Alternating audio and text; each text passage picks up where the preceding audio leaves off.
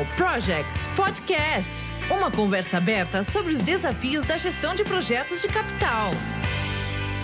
Olá, amigos do Capital Projects Podcast. Eu sou o André Schoma e estou aqui para mais uma conversa aberta sobre os principais desafios da gestão de projetos de capital. E hoje nós vamos mergulhar mais no ambiente ESG. Vamos entender mais como incorporar isso aos projetos, aos negócios e como o mundo está olhando as questões ESG para as empresas, seja de capital aberto ou fechado. E para isso eu trago aqui, mais uma vez, o Marcelo Figueiredo, que esteve conosco no episódio número 15, onde nós falamos da visão de um executivo em relação à gestão de projetos, onde ele deixou dicas muito valiosas para os profissionais de gestão de projetos. E até hoje é um dos episódios mais reproduzidos e mais comentados. Eu até hoje recebo feedbacks de profissionais que colocam: olha, esse episódio foi demais, as dicas que o Marcelo trouxe são realmente muito valiosas. Então eu estava conversando com ele, e ele é muito atuante nos fóruns de ESG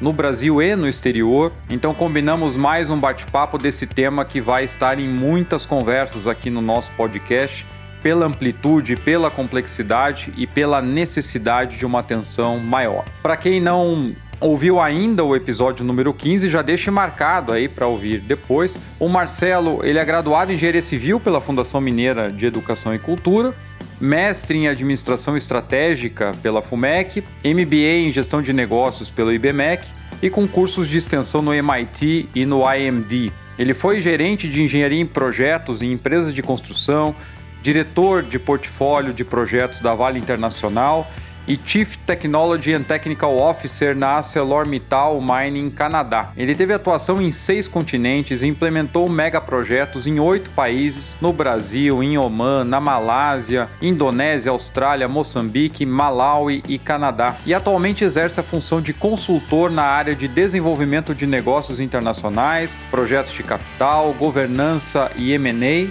e é presidente do Conselho de Administração da Progesys Actual. Marcelo, bem-vindo de volta ao Capital Projects Podcast. Muito bom ter você aqui de novo. Muito obrigado, André. Muito obrigado. Me permita aí rapidamente é, é, parabenizá-lo aí pelo, pelo seu podcast. Ele tem tido uma repercussão extraordinária em todos os fóruns onde eu atuo e, e, e de certa maneira tenho relacionamentos, tenho ouvido sempre grandes elogios. Eu mesmo sou um admirador e acompanho muito seu podcast. É um prazer e um privilégio imenso estar aqui com você, viu? Muito obrigado. Olha que bacana, muito obrigado, né? É uma, uma jornada de tentar levantar algumas discussões que a gente acha que são importantes para o mundo de gestão de projetos. Então, fico muito feliz com esses feedbacks, porque o, o propósito do trabalho é justamente esse, né? Levantar as discussões, levar conteúdo. Muito obrigado. Vamos lá, hoje nós vamos falar da pauta ESG, que é um assunto que está sendo muito falado, mas ainda gera bastante confusão, ou muitas vezes não fica muito tangível para os profissionais. Tanto se fala, se fala de metas, etc., mas como que isso vira no dia a dia de uma empresa, dia a dia dos projetos, como influencia nos novos projetos, como influencia nas operações que estão correntes, né, que estão estão operando. Então vamos lá, vamos pelo princípio. O que, que é o ESG, Marcelo? Bom, André, é muito, muito interessante. Esse tema ele é, é extraordinário e, apaixonante. O que, é o ESG? Eu vou tentar, de uma forma assim, um pouco simplista, mas ao mesmo tempo que vai dar visibilidade, tentar colocar isso de uma forma que seja compreensível. É, o ESG é um acrônimo, é, um, é uma sigla né, para Environmental, Social and Governance. Em português, está sendo chamado de ASG, né? ou seja, ambiente ou meio ambiente, social e governança. Se você for tomar os temas, não existe, não, não são novos. Né? Uhum. Você tem iniciativas dentro desses campos, desculpe, já há muitos anos, há 40, 50 anos, existe uma abordagem estruturada sobre questões ambientais, sobre questões sociais e sobre a governança corporativa. Né? O que está o que, tá mudando, e é um movimento de cinco, seis anos para cá, é o fato de que existe uma tendência mundial na padronização de critérios. Essa padronização de critérios está trazendo, e através de entidades que começam pelas grandes entidades financeiras, pelos pelas entidades regulatórias e tal, que tendem a criar indicadores né, é, que são comparáveis, ou seja, quer dizer, é, o que eu costumo dizer é o seguinte, que os antigos relatórios de sustentabilidade, por exemplo, eles funcionavam muito mais como peças de marketing propaganda para as empresas do que uhum. algo que pudesse efetivamente fazer com que o investidor, por exemplo, é, tomasse uma decisão de investimento. Pô, eu prefiro esse, eu prefiro aquele. Porque é tudo, era tudo muito intangível, era tudo muito, ah, ah, ah, muito goodwill. Né? Porém, uhum. Né? Hoje, não. Hoje você pode comparar a empresa A, a empresa B, na localidade A ou na localidade Z, dentro de parâmetros idênticos, né?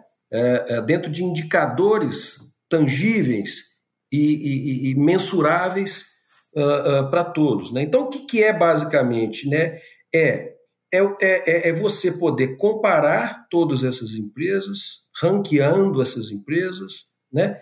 é, é, nos quesitos de, de meio ambiente e sustentabilidade, de uma forma em que você esteja também verificando ali dentro os seus compromissos corporativos com compliance, com transparência, com honestidade, com boas práticas de governança.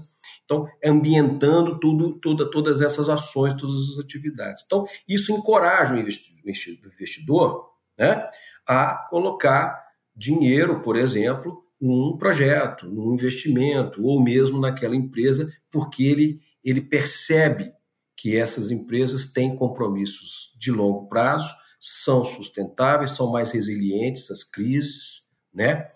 Então, é, é essa que é a mudança que está acontecendo hoje e que torna o tema ESG tão uh, uh, essencial, eu diria, para você, como uma questão de sobrevivência para as empresas, sabe? Você trouxe alguns pontos realmente bem importantes aqui, é, que a gente vai lembrando ao longo dos anos aí da experiência, você vê uma iniciativa ou outra, e naquele momento pareciam, é, como que eu posso dizer, ações coordenadas de fato, mas na verdade você tem ali um projeto que está anunciando que tem um certo reaproveitamento de água, outro que fez uma ação social naquela comunidade, e realmente vendo por esse é, prisma hoje, você vê que são ações isoladas que, como você falou, às vezes, muitas vezes mais utilizada como uma ação de marketing do que uma governança institucional para realmente reduzir os impactos e causar impactos positivos por onde os projetos, as operações estão sendo implantados. Então, realmente, com condições de você padronizar essas visões e colocar em bases de comparações, né, você possa realmente como você disse, empresa A, empresa B, aí isso acaba exigindo mais das companhias. Então, quem de fato está nesse game para valer, isso. né? E, e, e quem está só querendo é, é, é, né, mais como ação de marketing do que isso. propriamente de propósito. Isso, o ESG parametriza, né? As ações. Então, é isso aí, é isso mesmo, exatamente isso. É tornando a coisa realmente tangível para todo mundo. Né? E por que e como tratar o ESG nos projetos? Então, para o nosso público que está envolvido diretamente em projetos de capital, né, como trazer isso para esse, esse lado? É, é, é, é, isso aí, né? Então, é, fala-se muito em ESG, né? mas olhar para um projeto de capital sob esse prisma é algo ainda que é uma longa jornada, eu diria para você. Mas são três os fatores principais, na minha opinião, né? Que justificam né, você é, implementar práticas, políticas, indicadores de ESG dentro dos seus projetos. Né? O primeiro é que o ESG, o que, que ele é? Ele é uma oportunidade de você buscar sustentabilidade em longo prazo. Né? Aí você vai aportar, através de prática de ESG, eficiência, né? resiliência às crises. Né? Pô, você mencionou aí a eficiência energética né? por exemplo, né? Resultado, e os resultados econômicos, né? Hoje, hoje a gente tem muita tecnologia, tem muita metodologia. Você vê que os resultados econômicos eles, eles vêm na consequência, no, no, rastro disso daí. Então, quer dizer, o primeiro ponto é você. O projeto é, um, é novo. Sendo novo, né, é, a percepção, seja da sociedade, sejam dos governos, sejam dos stakeholders de uma forma geral. Uhum. Isso é uma, uma visão, uma percepção de eficiência, sustentabilidade e retorno positivo. Então, na medida que você implementa esse tipo de abordagem, né, É, basta lembrar que essa questão que eu mencionei antes, da, da tangibilização, de você ter indicadores é, comparáveis e tal, é um movimento que vai muito na mesma pegada, por exemplo, dos indicadores que você tem em outras áreas de conhecimento. Então, hoje você vai tomar uma decisão de investimento, do ponto de vista econômico, por exemplo, existe uma padronização mundial. Você uhum. vai comparar o projeto aqui, o projeto lá do outro lado do mundo, através da TIR, do VPL, né, do payback e parâmetros que são utilizados no mundo inteiro. Da mesma forma que os avanços físicos de projeto, quer dizer, são, uhum. é, é, um conhecimento que é praticado aqui, praticado em qualquer parte do globo, ou de, de, de saúde e segurança, é. e por aí vai. São, são, são indicadores clássicos, mensuráveis e que permitem a comparação. Agora, você está incluindo nisso indicadores que vão na mesma pegada dentro das questões ambientais, sociais e de governança. Então, esse é o primeiro ponto. É a oportunidade realmente de você buscar sustentabilidade naquele negócio no longo prazo. Uhum. O segundo, os projetos, André, eles sempre têm uma, uma imagem muito fortemente associada a risco, né? É verdade. Toda vez que você vai botar lá milhões e milhões de dólares no projeto, quer dizer, a primeira placa que aparece é o, é o risco, né? É. Quer dizer, quando você começa a implementar um projeto baseado em é, é, é, aspectos de boa governança, por exemplo, né? eficiência energética, eficiência climática, é, relacionamentos sustentáveis com, com a sociedade, né? você está dando a esse projeto mecanismos de mitigação de riscos, naturalmente. Né? É verdade. Então, é, é, e isso dá confiança ao investidor. Isso traz confiança ao investidor. Então, a atração de recursos, de investimento dentro de um ambiente desse é muito maior. Né? E o terceiro ponto que justifica esse giro dos projetos é a, a chamada licença social, André. Né? Hoje, você implementar um projeto, você é um novo entrante dentro de uma sociedade que tem seus paradigmas, que tem os seus, suas aspirações, que tem seus desejos. Hoje, você para entrar dentro de um ambiente desse, né, você precisa mostrar de que você, aquilo que você mencionou até no início da nossa entrevista aqui, quer dizer, é, é, é, é que os benefícios que esse projeto está trazendo para aquela comunidade, para aquela sociedade, ultrapassam os problemas que eventualmente esse projeto trará. Uhum. Na medida que você começa a fazer isso. Então, por exemplo, uma coisa que eu tenho visto e que tem, tem funcionado extraordinariamente bem em alguns, você começa a medir alguns parâmetros ambientais e sociais daquela região antes do projeto acontecer. E é. passa a medir isso depois do projeto, com compromissos que já são entabulados, já são veiculados, já são negociados com a comunidade antes, percebe? Então, é assim, verdade. Assim, é, é, é, são muitos os, os, benefícios. Esses três tópicos eu diria para você que estão na, na, na, ponta disso e o investidor compreende isso muito bem. É, é, eu acho que nós todos precisamos também começar a, a beber dessa água um pouco. Né? Então é, é, é uma visão diferente, como você trouxe, porque muitas vezes eu já vi ser encarado a questão do investimento social, por exemplo, como sendo, ah, isso aqui é algo que a gente vai ter que colocar para dentro do CAPEX, vai ter que fazer uma ação ou outra, senão a gente não consegue licenciar, senão a gente não passa por uma audiência pública. E o que você está trazendo é justamente uma mudança completa nessa visão. Eu preciso integrar o meu projeto à sociedade, eu preciso compreender aonde ele vai gerar impacto negativo e desenvolver aonde eu consigo gerar impactos positivos para que o resultado final seja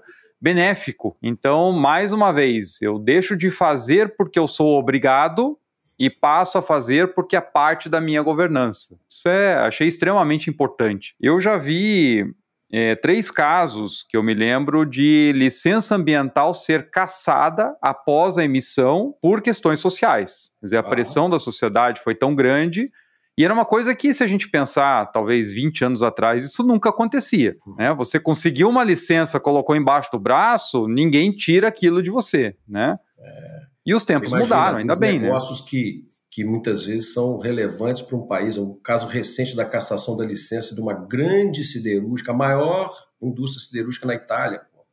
Hum, olha. Isso, isso impacta o PIB do país. Pois é. Mas o país não está afim, o país não quer viver com isso. Hum? Olha que importante. Antes, o investimento justificava tudo, né? É. E quantos casos a gente viu também há mais tempo de, principalmente empreendimentos imobiliários e tudo que o pessoal, ah não, vai lá e constrói e aí depois você faz uma licença de regularização, ou seja, eu não vou pedir a licença porque senão não sai, e eu faço na frente, né? Graças a Deus hoje em dia, hoje em dia você não faz mais isso, né? É, hoje, tá. hoje é, é, é colocam abaixo. Isso. E o que, que o mercado em geral, Marcelo, está falando sobre o ESG? Né? A gente falou da, da importância do o mercado está com muitos olhos em cima, né? É, é, por quê e como isso acontece? Olha só, é, essa pergunta eu acho ela interessante porque ela é, eu ainda escuto muito e essa semana eu tive uma experiência muito interessante exatamente num debate desse quando um executivo, um alto executivo falou assim, mas isso ainda tem então, é, muitas dúvidas e tal. Uhum. Sim, é uma jornada. Você não sai do zero para o 100, uh? Hoje, olha, se você for comparar, nós estamos numa, numa, numa, numa escalada de aumento percentual né, das tomadas de decisão de investimento baseado em critérios ESG, assim, extraordinárias. Em 2015, ninguém tomava decisão baseada em critérios ESG. Hoje, eu diria para você, esse número pode ter ajuste para lá e para cá, uma entidade pode ter um número um pouco, mas já é uma evolução natural. Hoje, cerca de 7% de todo o dinheiro que roda no mundo em investimentos de capital já usa como critério é, é, é, é essencial práticas de ESG. Você fala, pô, 7%? Pô, 7% já é muito. E, é muita coisa. a tendência é de que isso tenha uma progressão geométrica daqui por diante. É. Então, o que, que o que, que, as pessoas dizem, né? Eu, eu, eu posso tomar alguns exemplos, né? O, o, que todo mundo tem tomado aí, né? E, e é o clássico, é o Larry Fink, né? Da BlackRock. Uhum. Para quem quem não sabe, a BlackRock hoje é a maior gestora de ativos e investimentos do mundo. Né? E o Larry Flink, desde 2017, ele, ele vem adotando uma postura daquela carta que, é, que ele emite todos os anos para o mercado, de, já de começar a fazer citações de SG. A carta desse ano, de 2022, é só SG. Olha. Não, o Larry Fink, ele, ele diz o seguinte, olha, o SG, ele associa os negócios é, a solidez, baixo custo de capital, resiliência nas crises e, portanto, eu recomendo os investimentos aos investidores que investam em empresas que tenham esse tipo de abordagem exatamente por esses fatores. Então, se o maior gestor de fundos de investimento do mundo diz isso, a gente já começa a ver uma mudança de, de filosofia, a gente já começa a ver uma mudança de abordagem. Você pega empresas, por exemplo, como a Natura, né? Uhum. O CEO da Natura deu uma entrevista há poucos dias aí no UOL aí, dizendo o seguinte: assim, olha, nós temos um compromisso é, genuíno né? E é parte da estratégia da empresa é, de até 2030 a gente é, colocar como pilar central da nossa atuação empresarial a proteção da Amazônia. Olha. Exemplo, né? E fundos de investimento, por exemplo, o PRI, que é o Principle of Responsible Investment, é uma entidade uh, multinacional, né, diz que os maiores investidores sabem que existe materialidade no retorno do investimento feito com viés de, de, de ESG. Então, o mercado ele começa a se render hoje né, para as evidências. E hoje existe uma parcela de, de, de investidores que colocam no, na, no topo das suas decisões de, de, de investimento, junto com aquilo que eu te falei antes. Quer dizer, você pega hoje como se toma uma decisão de investimento. Né? Você vai lá para aqueles parâmetros econômicos, TIR, é, uhum, BPL, é. payback, vai lá, faz comparações em relação a sua, sua é, é, é, modelo de implementação, né, sobre impactos é, de qualidade, de segurança, mercado, blá, blá, blá, blá, blá. Sei lá, tá você tem lá um pacote de indicadores. Hoje, hoje, muita gente coloca os indicadores de ESG no mesmo nível e alguns ainda já tem alguns poucos aí que já colocam até na, no topo do, do, do processo de tomada de decisão. Até porque muitos deles, no longo prazo, eles se revertem indicadores Sim. positivos nessas outras áreas. Né? Então, o mercado está realmente é, falando muito, borbulhando muito, muitas entidades. Né? Eu participo de, hoje de alguns fóruns aí que discutem ESG assim, com uma profundidade incrível. Total. O IBGC hoje uhum. tem uma que é o Instituto Brasileiro de Governança Corporativa, e que congrega as, as, as, grandes figuras da governança no Brasil, os conselheiros de administração de todas as grandes empresas são, estão hoje lá dentro desse fórum. Dizer, o fórum de ESG dentro de uma entidade dessa hoje tem exatamente a mesma relevância, até porque governança é parte disso. Né? É, é. é então, olha, é, é, existe um processo de amadurecimento muito forte acontecendo no mercado, sabe? Muito então, bom. Você está ouvindo o Capital Projects Podcast. Meus amigos, a partir de agora nós temos mais uma novidade aqui no nosso canal. Vocês já estão acostumados com a qualidade profissional da edição do nosso podcast e mais recentemente agora com o nosso canal do YouTube. E tudo isso é possível graças aos parceiros que trabalham com a edição dos podcasts, as artes, a marca, todas as edições que vocês veem aqui e também no YouTube. Tudo isso sem contar o investimento em equipamentos e viagens para gravação em estúdio. Então, para que tudo isso continue sendo viável, eu estou abrindo um canal de apoio para nossa comunidade para que esse projeto possa não apenas continuar, mas que siga crescendo, como crescemos tanto em 2021. Então eu criei uma página de membros no Catarse. O link você encontra na descrição aqui do podcast para os nossos apoiadores. Então pense o quanto esse conteúdo agrega a você, o quanto ele tem trazido de novos insights, novos conhecimentos. Você vai ver que os planos começam com valores bem acessíveis. Mas é o conjunto da nossa comunidade que vai manter esse projeto rodando. Obrigado a todos pelo apoio e eu conto com vocês. Vamos juntos? Você está ouvindo o Capital Projects Podcast.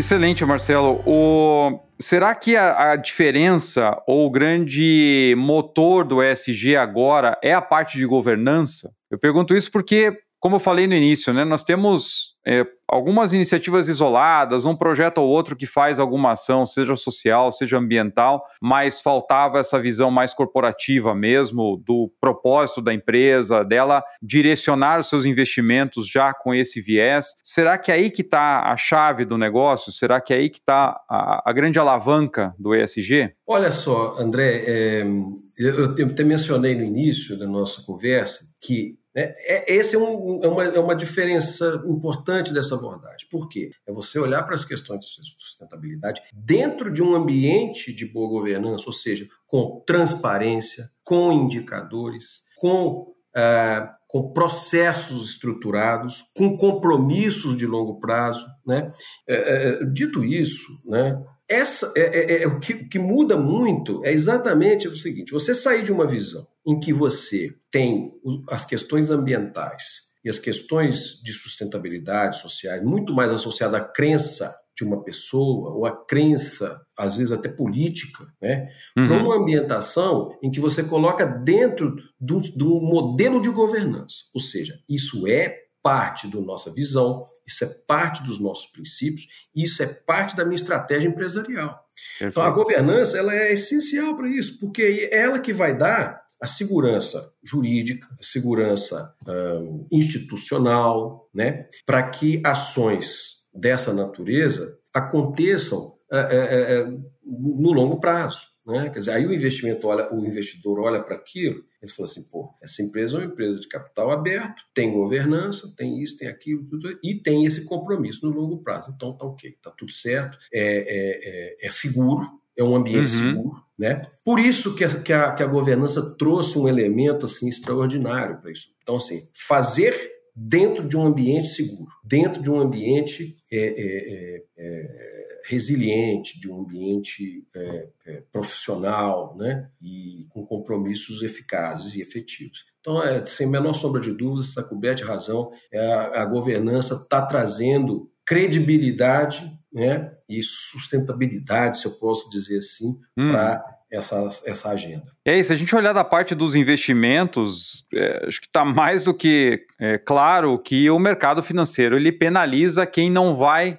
por essa linha. Se você tem um acidente industrial, se você tem um acidente geotécnico, né? É, a gente tem passado por um período muito difícil aqui no Brasil, especialmente por conta das barragens, mas não é só isso, né? As, as operações nas demais indústrias, quando você tem um problema grave, isso gera algum tipo de impacto ou gera fatalidades. O mercado todo está vendo isso, as ações são penalizadas. Então, de fato, acho que hoje já é indiscutível essa visão de que o ESG traz muito mais segurança, como você está tá comentando. E essa segurança é. acaba traduzindo em rentabilidade também. Isso, exatamente. Muita gente começa a questionar, questiona, André, às vezes, ah, pô, mas o cara ainda coloca dinheiro dele naquelas indústrias poluentes uhum. ou isso. Então, assim, olha, é como eu disse, isso é uma jornada. É. Né? É uma jornada. Então, quer dizer, a gente saiu do zero há pouco tempo atrás para uma parcela dos investimentos que olham para isso é, é, é, na frente. E eu acho que isso tende a ter um,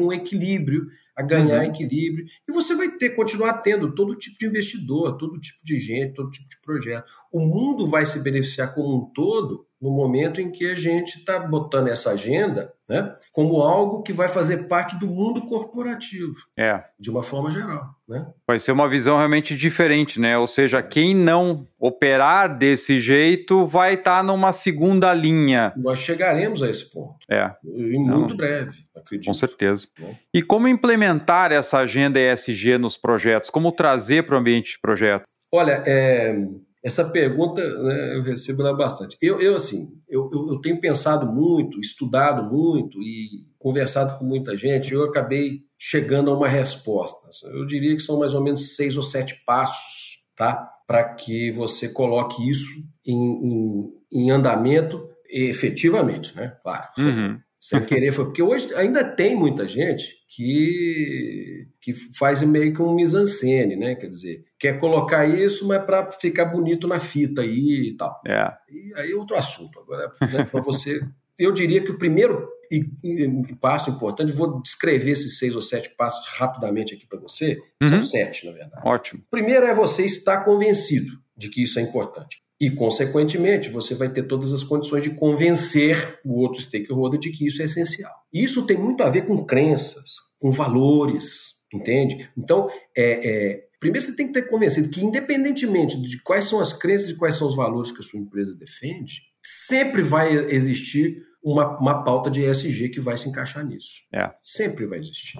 Então, o primeiro ponto é se você está convencido e convencer os, os, de forma genuína. Isso feito, o segundo passo, mapear sua cadeia de, cadeia de valor. Dentro de toda essa cadeia de valor, no upstream e no downstream, quem causa mais e quem causa menos impacto. E começar a fazer uma, uma tabulação disso de tal maneira que você possa começar a direcionar ações que vão trabalhar naqueles pontos e que é o que vai causar mais impacto positivo uhum. do seu projeto. Então, fazer esse mapeamento é essencial. Depois, é o famoso benchmarking, né? Quer dizer, quem já fez, como fez, buscar parceiros que possam ajudar você a fazer isso, né? É, hoje tem né, gente aí no mercado, né? Até onde eu, eu mesmo hoje atuo lá na, na, na, na empresa, lá na Progesys, né, onde eu sou chairman lá, a gente está trabalhando muito com isso, né? Então, é, é, eu acho que conversar, ter um bom parceiro e mais do que isso, é, é analisar os casos de sucesso, né? Uhum. Mapear e analisar, reportar, ler, estudar os casos de sucesso é um passo muito importante. Né? Depois disso, dá o primeiro passo, pô. botar é. a coisa para funcionar, com matrizes de materialidade, com coisas desse tipo, para você efetivamente começar a desenhar uma política para aquele projeto. Depois, é, e esse é o passo também que eu acho que é, é, começa a ter todo diferencial. Mencionei até no começo. Quer dizer, é medir tudo. Uhum, medir tudo. Com certeza. É essencial. Então, por exemplo, né, aquilo que eu falei. É, por exemplo, né, você vai botar uma indústria numa comunidade qualquer e tal. Você começa a medir parâmetros sociais e ambientais dentro daquela comunidade antes do seu projeto existir uhum. e continua medindo isso ao longo de toda a, a, a, existência. Você começa a ter dados comparativos, muita clareza. Você pode, através de números, de dados que são tangíveis, que são inquestionáveis, demonstrar né, que o seu projeto está trazendo benefícios. Então, medir é muito importante, desde o momento da decisão lá. Uhum. É, outra coisa que eu acho essencial é você é, é, passar a remunerar seus executivos, sabe? É, e os seus profissionais né, por indicadores de ESG. Dizer, parece uma coisa desconectada, mas ele é totalmente conectado. Você só vai conseguir colocar todo mundo dentro da mesma coisa naquele momento que, inclusive, aquela pessoa perceba que aquilo é um valor genuíno. Exato. E a gente sabe que na indústria, né, é a remuneração variável do executivo, então, muitas indústrias já estão fazendo isso, e nos projetos também precisava ser assim. Sabe? Uhum. E por fim, é, é ter a percepção de que isso é um aprendizado, sabe, André? Então você vai aprendendo ao longo do caminho, vai reavaliando, vai revisando, vai reciclando processo, quer dizer, é entender a trajetória do ESG dentro do projeto como um processo de aprendizado constante. Então, eu acho que esses sete passos nos dão é, condições de fazer uma estruturação extraordinária de uma pauta ESG, de um, dentro de um projeto de capital e que eu não tenho a menor sombra de dúvida que leva ao sucesso. Viu? Com certeza. Deixa eu, ó, tava anotando aqui, deixa eu ver se eu não perdi a conta, né? Então, primeiro, né, estar convencido, saber que aquilo de fato é essencial, senão a gente vai fazer da boca para fora só como ação de marketing, né? Isso mapear a cadeia de valor. Tem um ponto mais à frente, eu quero né, trazer uma dúvida aqui de um membro do canal, que acho que casa muito bem com isso. Fazer o benchmarking para saber quem já passou pelas pedras do caminho, por onde ir, o que, que funciona melhor. Isso. Dar o primeiro passo, porque também não adianta ficar só na propaganda e na vontade, então, de fato, trazer aquilo à prática. Medir, e eu achei interessante o antes e depois, porque o antes, como você disse, para projetos e para as operações, para os negócios, ele tem que vir muito antes do que é feito. Não é na hora que você está quase implantando, ah, então vamos ali fazer um cheque e depois vamos, vamos avaliar, mas tornar isso uma rotina importante. Sexto passo, passar a remunerar por indicadores ESG. Acho perfeito, já vou te, te colocar numa, né, numa fria aqui, vamos ver, vou te, vou te perguntar, porque eu tenho curiosidade em relação a isso. E ter a percepção que é um aprendizado. Então, hoje a gente fala tanto, puxando o lado de projetos, das questões ágeis, de você saber que tem, tem coisas ou tem iniciativas que você não sabe a resposta final. Exato. Então, criar um ambiente transparente, um ambiente aberto para que você discuta, para que você de fato analise o que deu errado, analise o que deu certo e ajuste a rota sem a perspectiva de saber tudo no dia um, é muito importante. É isso, né? Vies. Você, você, olha, André, sua percepção de, das coisas é, é, é, é, muito bacana, porque é isso mesmo. Exatamente o que você disse. É, e isso tem a ver com governança, transparência, Sim. com tudo isso. Tá? É, se você não tem um ambiente transparente, um ambiente aberto para esse tipo de discussão, você não consegue dar esse passo. Tende a cometer erros e perpetuar neles. É. Então, é um, é, um, é um dado essencial, é um ponto essencial. É criar mecanismos né, de verificação constante, transparentes, é isso aí. Você comentou dessa questão da remuneração, e claro que é um desafio muito grande. Fazer um processo de remuneração variável em qualquer área, em qualquer mercado, em qualquer indústria já é um desafio, porque você muitas vezes não consegue traduzir a sua estratégia ou para onde você quer ir em indicadores tão claros que você possa fazer um depara, né, mesmo com BSC e tudo, de como atrelar a remuneração àquele caminho. Mas uhum. eu não sei se a minha percepção está é, correta ou não, mas a gente tem muitos objetivos de longo prazo, e isso, para grandes projetos, naturalmente eles passam por isso. A gente uhum. falou lá no outro podcast, né? São ciclos muito longos entre eu começar a testar uma viabilidade, colocar um grande projeto em operação, eu posso passar 10 anos. E e a hora que eu chego, mesmo no momento de implantação, um megaprojeto pode demorar tranquilamente três anos para ser implantado. E a gente tem não só a cultura de fazer remunerações anuais, como no caso do Brasil, não sei se lá fora isso se repete ou não, mas a gente tem, não sei como é que está hoje a questão sindical, mas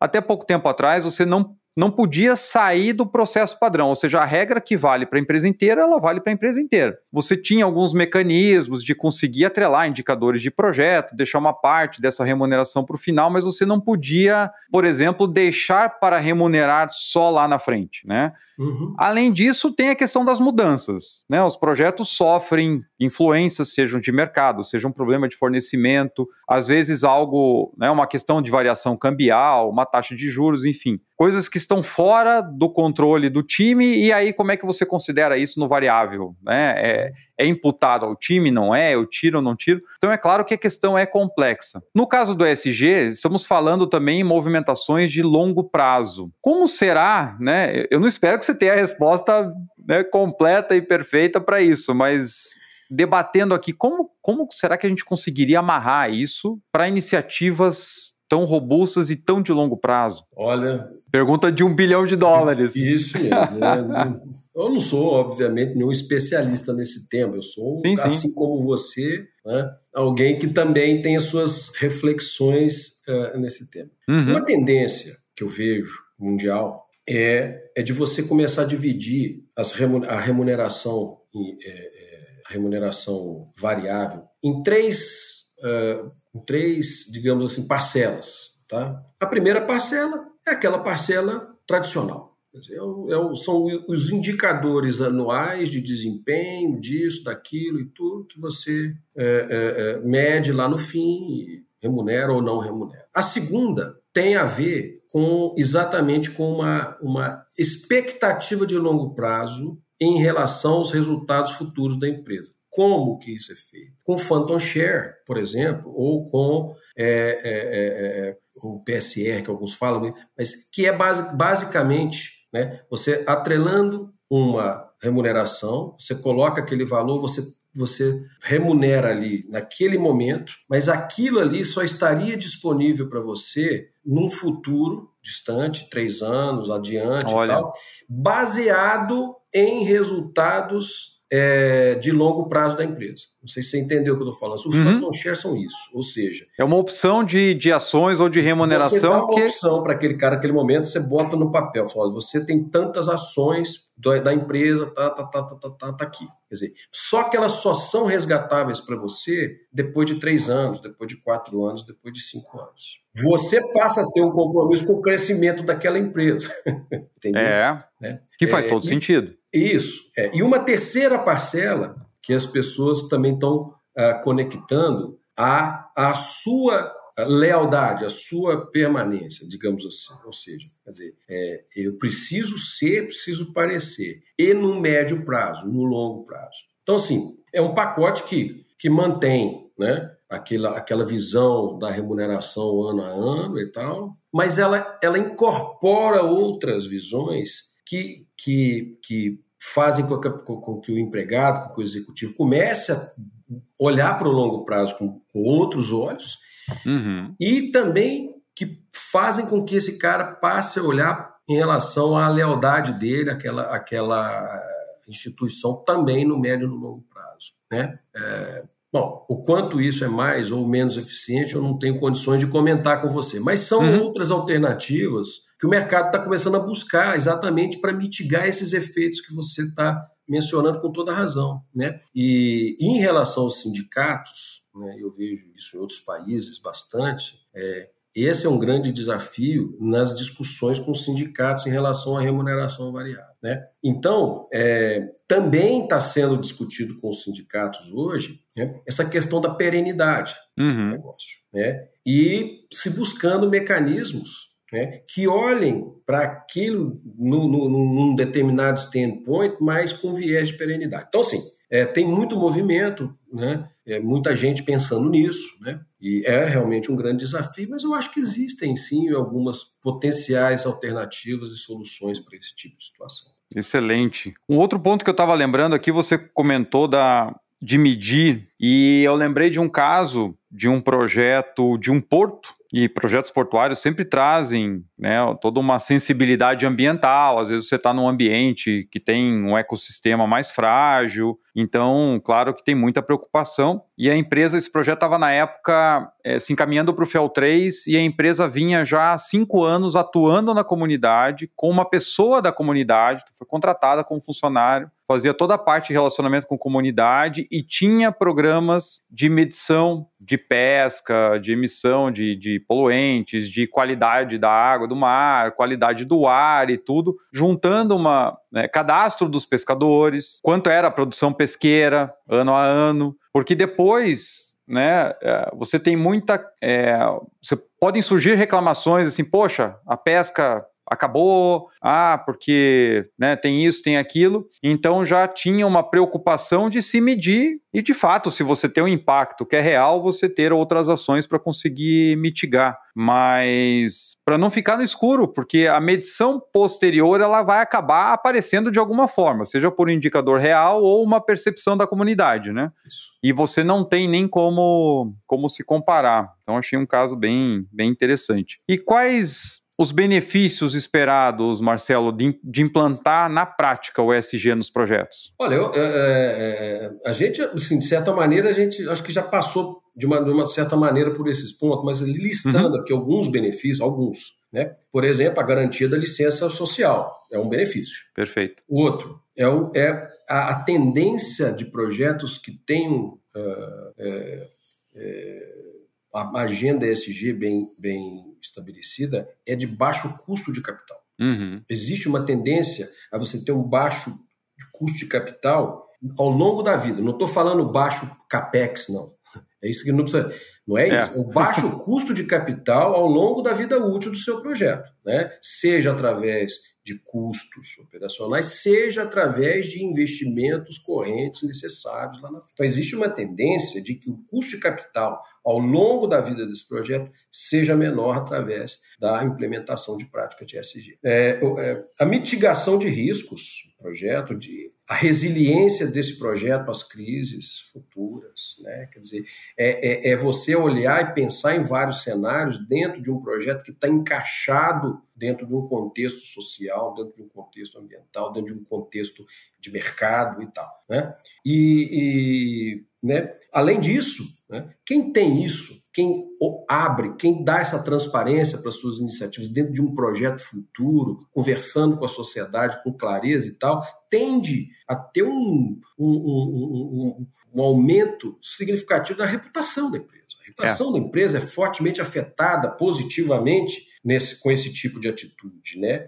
E, consequentemente, isso traz a uma atração de investidores. Né? Então, são muitos, na minha opinião, na minha visão, os benefícios advindos da implementação de ESG nos projetos. E atração de talentos também, né? Talentos. Pô, quem não quer né, trabalha, quem não prefere trabalhar numa empresa onde você é respeitado como ser humano, onde você vê uma atitude de empatia em relação à sociedade, em relação às questões mais, mais complexas que envolvem é, é, é, o nosso, nosso ambiente hoje, quer dizer, claro, pessoa, isso, o, o, orgulho que você vai ter é muito diferente do que trabalhar naquela empresa que você só tem, que, que, que você só tem o CFO falando de dinheiro o tempo todo, é. de reduzir custo, de aumentar resultado, de trabalhar uh, ininterruptamente e, e sem, na hora que você fala sobre determinados temas mais complexos, o cara até faz uma carinha de coisa, mas, não, mas olha, uhum. nós vamos ao que interessa aqui, é. nós precisamos. De,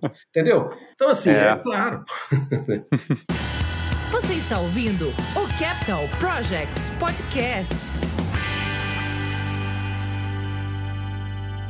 Pessoal, fazendo pause aqui para lembrar que nós estamos com as inscrições abertas para o próximo curso de Metodologia FEL. São quatro encontros à noite, ao vivo, onde nós debatemos as principais práticas de definições de projeto, de maturidade, os pontos importantes que você costuma ouvir aqui no podcast e que você vai encontrar no nosso treinamento. Então acesse o link desse episódio que você encontra lá o caminho para inscrição na próxima turma. Espero vocês. Você está ouvindo o Capital Projects Podcast. Eu lembrei de outro, outro ponto aqui que eu achei bem interessante. Há cerca de dois anos, se eu não estou enganado, o Boticário lançou debentures atreladas a indicadores ESG, aonde é, tinha gatilhos que, conforme eles conseguissem melhorar as metas, ou seja, é, ter impactos mais positivos dos indicadores, a taxa de remuneração do título era menor. Ou seja, eu pago menos juros desse título que eu mesmo emiti se eu superar as minhas metas. E o lançamento foi um baita de um sucesso. Ele, ele foi comprado é, é em primeira. Agora me fugiu o termo. Eu mesmo é, sou investidor desse tipo de fundo. Olha só. e não estou nem fazendo propaganda aqui, ó. o é, Boticário podia patrocinar tipo o Capital Projects Podcast. Mas é interessante porque você pensa assim: é, ah, quem está no mercado só querendo ganhar dinheiro não vai se atrelar a um, a um título onde ele tem o risco de ganhar menos. E foi justamente o contrário. Não foi nem para o mercado secundário, porque já esgotou de, de cara. Então, como você tem trazido aqui desde o início, tem mercado para isso, investidores buscam isso, é uma redução de risco, é uma contribuição para a sociedade. Então, faz todo sentido. De fato, as empresas que não se atentarem muito rapidamente para isso, elas vão ficar numa segunda ou terceira linha, né? Não tenho dúvida disso, viu, André? Não tenho nenhuma dúvida disso. E, e digo mais, né? É, é, os, os investimentos de alto retorno em curto prazo, cada vez mais estão sendo atrelados a altos riscos, inclusive legais. É vamos, basta olhar para as criptomoedas aí, por exemplo, uhum. que existem bancos centrais dizendo que vai acabar isso. Né?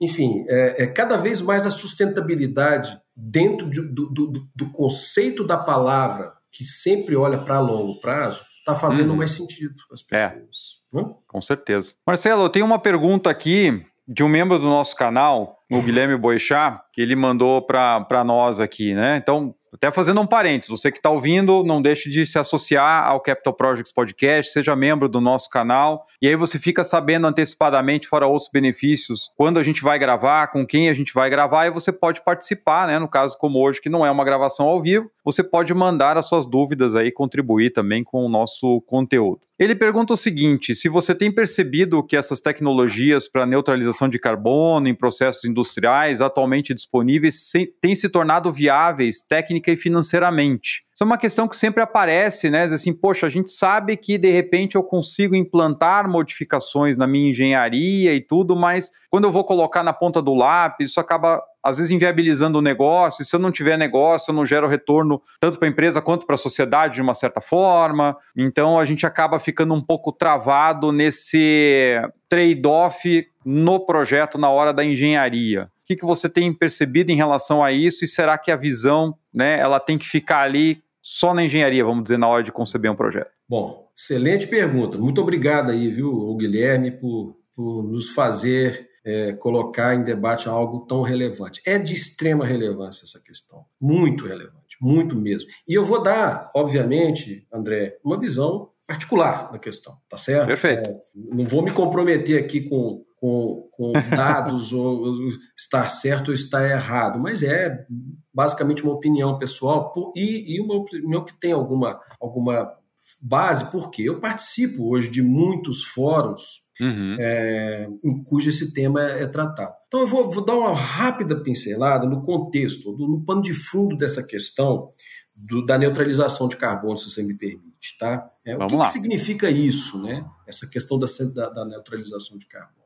Ponto é, é, é, é, o seguinte: existe hoje uma convicção científica, né, dizer, não está mais no campo da tese, de que o aumento uh, da, da, da, do efeito estufa, do, do, da temperatura global, é diretamente associado às emissões de carbono, ou o desequilíbrio entre as emissões de carbono e a absorção de carbono. Ou seja, você hoje tem um nível de emissões superior ao que o ambiente absorve de carbono. Uhum. Então, esse é um tema recorrente, a chamada agenda do clima, que está no centro de todas as discussões. Nós tivemos agora a COP26, que botou isso na ponta de tudo. É, existe um, um, dado em que a, a, a, a o aquecimento global no século XXI será algo entre 2 e 3 graus e que isso Olha. acontecendo, isso vai causar né, é, danos ambientais irreversíveis para o planeta, como, por exemplo, degelo de polo e coisa desse tipo. Então, essa a COP26, a COP25 já tinha tratado disso, e agora a COP26,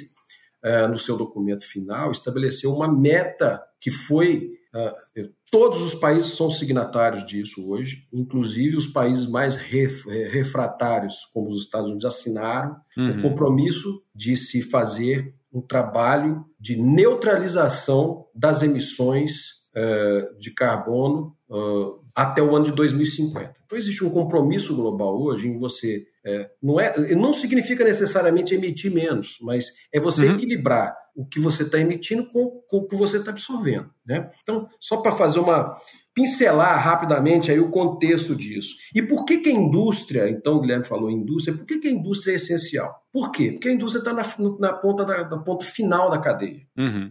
Ela pode influenciar imensamente né, é, é, toda essa, essa questão das, das emissões versus a absorção de carbono. Né? Como? Aí, né, o, a abordagem né, da tecnologia e tal, sim, né? mas a gente pensando de uma maneira um pouquinho mais holística, mais do que você uh, aportar soluções tecnológicas dentro do seu projeto, dentro da indústria, que é legal, que é importante, que é essencial, uhum. o que traz o retorno efetivamente não é aquela ação pontual lá dentro da sua fábrica no fim da, da linha. O que vai te trazer resultado é uma atuação dentro da toda a sua cadeia de valor no upstream, que eventualmente podem estar causando muito mais desequilíbrio do que você lá dentro da sua fábrica, tá entendendo? Então, assim, tem vários setores da economia, não vou citar nenhum aqui, André, para não, não causar... Não criar polêmica. Polêmica, tá?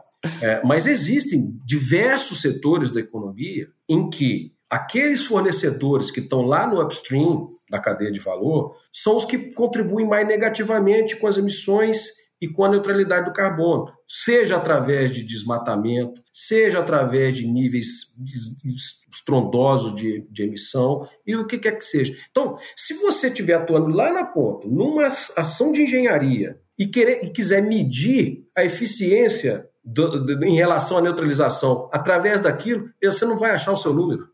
Você não é. vai achar o número. Por quê? Porque aquilo, muitas vezes, a contribuição é pequena. Dentro da sua cadeia, aí, sim, aí voltamos para a governança. Por que, que o ESG é uhum. importante? Porque uma ação que eu acho que tem um, um, uma repercussão extraordinária nisso é você criar políticas dentro da sua cadeia de valor, todos os elos da sua cadeia de valor no seu upstream, para que é, é, é, essas, essas pessoas, esses parceiros, esses fornecedores também se comprometam com menores emissões ou com maiores absorções, ou com o equilíbrio entre as duas coisas. Então, você botar isso dentro das suas políticas, criar indicadores, medir os seus fornecedores, medir os seus parceiros, exigir contratualmente deles que isso seja feito uhum. e assim vai. Quer dizer, nesse momento, aí sim, aí você vai colocar dentro de um quadro holístico, olhando para toda a sua cadeia de valor e vai falar, tá, eu fiz essa ação aqui lá na engenharia,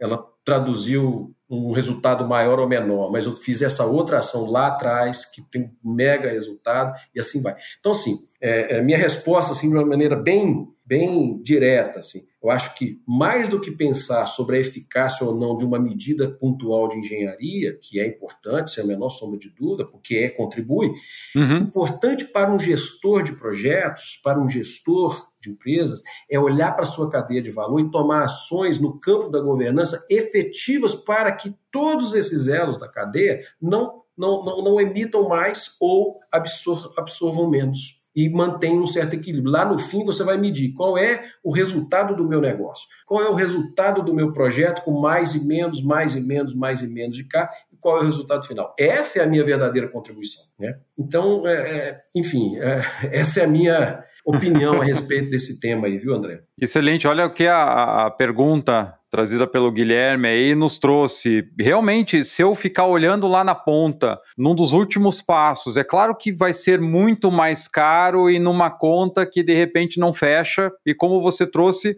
um investimento que muitas vezes vai ser muito menor na cadeia, ou mesmo que ele não seja menor, o potencial que ele tem de melhoria é muito maior, porque você vem passo a passo com ganhos importantes. Isso traz, dentro dessa visão do equilíbrio que você trouxe, muito mais impacto positivo do que você tentar compensar tudo lá no final. É, isso como gestor, essa é uma, uma sugestão que eu dou para os gestores. Né? Na hora que você for colocar uma questão dessa, e mostrar para o investidor, mostrar para o board, mostrar para quem quer que seja, que você coloque nessa perspectiva, que mostre a cadeia como um todo e que depois mostre o ciclo de vida do seu projeto lá na frente e mostrando assim, olha, eu estou botando aqui X numa tecnologia aqui, mas ela está me permitindo esse ganho talvez menor, marginal, mas ele tem outros benefícios associados no upstream e no uhum. downstream da sua cadeia de valor. Então você vai ter resultado naquele outro ponto, naquele preço de venda, lá naquele é, é, mitigação de risco, lá na reputação, lá no valor da ação, lá no etc, etc, etc. Entende? Muito bom. Excelente, Marcelo. Olha, é uma conversa que a gente pode ir o dia inteiro, né? Mas temos que ir para o nosso encerramento. E até um dos pontos do nosso episódio passado lá, que muitos profissionais me passaram o feedback aqui, os nossos ouvintes, das dicas que você deixou para os gerentes de projeto e o quanto isso pode agregar na carreira deles. Então, mais uma vez, eu quero fechar esse episódio com mais dicas aí. O que mais você pode trazer para nós, para os profissionais que trabalham com projetos, para os profissionais que estão migrando para a carreira de executivos e para os executivos em relação ao tema ESG? André, ah, uma vez mais eu queria lhe agradecer imensamente pela oportunidade de estar aqui ah, debatendo com você no seu podcast. Como eu disse no início, é, é um canal que está cada vez mais ganhando o carinho e uma extrema, grande e qualificada audiência. Então, eu queria te agradecer a oportunidade de estar por aqui e me disponibilizar sempre. Em relação a sugestões né, aos gerentes de projetos ou aqueles que estão migrando uh, da, da, da, carreira técnica para a carreira executiva em relação ao ESG, eu diria que é o seguinte, que o primeiro ponto é acreditar efetivamente, sabe? Assim, não entender a agenda ESG como algo que possa ser utilizado para uma alavancagem reputacional apenas. Uhum. Porque esse é o tipo da máscara que cai muito rápido, sabe? É verdade. Ou você acredita, né? E aí é o chamado walk to talk, né? Quer dizer, você vai demonstrar em todas as suas atitudes né? É, que você está comprometido com aquele tema. Eu, eu, eu, eu, me lembrei de uma coisa muito interessante. É, foi é, dentro de um dos, desses meus fóruns aí, e tal, lá no IBGC, uma pessoa que estava contando o um caso de um executivo que estava lá fazendo palestras sobre ESG e tal, aquele negócio todo, né? É, mas logo depois ele começou a falar sobre uma série de questões sobre, sobre o, o, a indústria em que ele atuava e alguns hábitos de vida, etc. E tal, que destruíram completamente o discurso dele. Né? Então, assim, é, é, você precisa viver o ESG né, entendendo que isso não significa né, é, é, é, uma total abnegação das coisas, mas sim uma certa coerência nas suas atitudes em relação àquilo que você defende. O ESG é uma pauta essencial, ela é importante, ela é inevitável, né? mas é importante que a gente acredite nisso genuinamente. Se você não tem ainda isso, eu acho que vale a pena pesquisar, estudar, conversar com as pessoas, para poder realmente compreender um pouco mais de amplitude o significado real disso. Né? Nós não estamos mais naquela época que, em que um cara que tem é, é, apreço por questões ambientais, questões sociais ou questões de governança é um cara de ideologia A ou B, ou é um cara de, de, de convicções fracas, ou o que quer. Não, assim, esse tipo de confusão não existe mais. O mundo não vive mais esse tipo de, de dilema. Esse é um falso dilema hoje. Né? Então, a minha sugestão é, é que é, haja esse tipo de engajamento é, com conhecimento. Né? E, e, o segundo ponto que eu acho que é relevante para essa questão da pauta de ESG é entender que é uma, é uma jornada, né? e que, como qualquer jornada dentro da nossa vida profissional, ela tem altos e baixos, e ela é uma crescente, ela é um processo de amadurecimento que não se desista, né? Porque muitas vezes, quando a gente olha muito para o curto prazo só, né, a gente tende né, a abandonar determinados temas caros para nossa para nós né é, hum. esse certamente é, é algo desafiador no, no, ambiente que a gente vive hoje mas uh, com uma visão holística e de longo prazo, a gente vê com clareza de que é um tema é, é, e quem né, se render as motivações de curtíssimo prazo ou entender isso como, como algo superficial que, que merece talvez um pouco mais de lábio, um pouco menos de, de, de coração, é, corre o risco, na minha opinião, né, de ficar na prateleira de baixo do mercado lá na frente. É. Então é essa a minha sugestão aí para os profissionais. Excelente. Marcelo, mais uma vez, muito obrigado por retornar aqui ao Capital Projects Podcast. Acho que foi uma verdadeira aula sobre essas questões ESG. Tenho certeza que o nosso público vai gostar muito. Obrigado por mais uma participação. Obrigado. Um abraço para todos. Olha, e repetindo o que eu acabei de dizer, foi uma verdadeira aula sobre os aspectos ESG para projetos de capital com visões muito importantes do Marcelo, vários pontos aí que nós podemos trazer para o nosso dia a dia e realmente a visão de que as coisas só vão se consolidar a partir da hora que as empresas começarem a praticar e isso vem só com base numa governança de fato muito forte que leve todo o business para isso e não ações isoladas dentro de alguns projetos. Então acho que o papo foi excelente, tenho certeza que você deve ter curtido aí junto comigo. Enquanto isso, siga me ajudando na divulgação aqui do nosso canal, encaminhe esse episódio para outros profissionais, para outros executivos que possam se interessar aí pela pauta ESG e pelos desafios da gestão de projetos de maneira geral. Considere também se tornar membro do nosso canal. Por apenas R$ reais por mês temos planos de diversos tipos e você pode participar antecipadamente, como você tem visto nos últimos episódios, membros mandando perguntas antecipadamente, contribuindo com a nossa geração de conteúdo e contribuindo para que esse programa chegue a cada vez mais profissionais. Também lembro que estamos com inscrições abertas para o próximo curso de metodologia FEL. Você encontra todos os links aqui na descrição desse episódio. E por hoje é só. Até semana que vem, um grande abraço e até a próxima. Uma produção, voz e conteúdo.